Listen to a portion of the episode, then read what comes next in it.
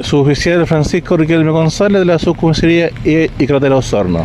Don Francisco, cuéntenos sobre este accidente de alta velocidad. De alta velocidad, justamente, bueno, el vehículo transitaba de, por la calzada poniente con dirección hacia Puerto Montt, venía de, de Temuco el conductor, y bueno, por las condiciones climáticas y, la, la acumulación de agua en la calzada, eh, plan- planeó obviamente, y más la velocidad, perdió el control de su máquina y eh, volcándose y cayendo acá en el sector de donde nos encontramos en este momento. Sorprendente que esta persona no se encuentre Eh, sí, esa es una de las cosas que realmente siempre uno como carabinero pide a la gente que use cinturón de seguridad. En este caso, el cinturón salvó bastante al que el conductor, no tiene casi nada de lesiones.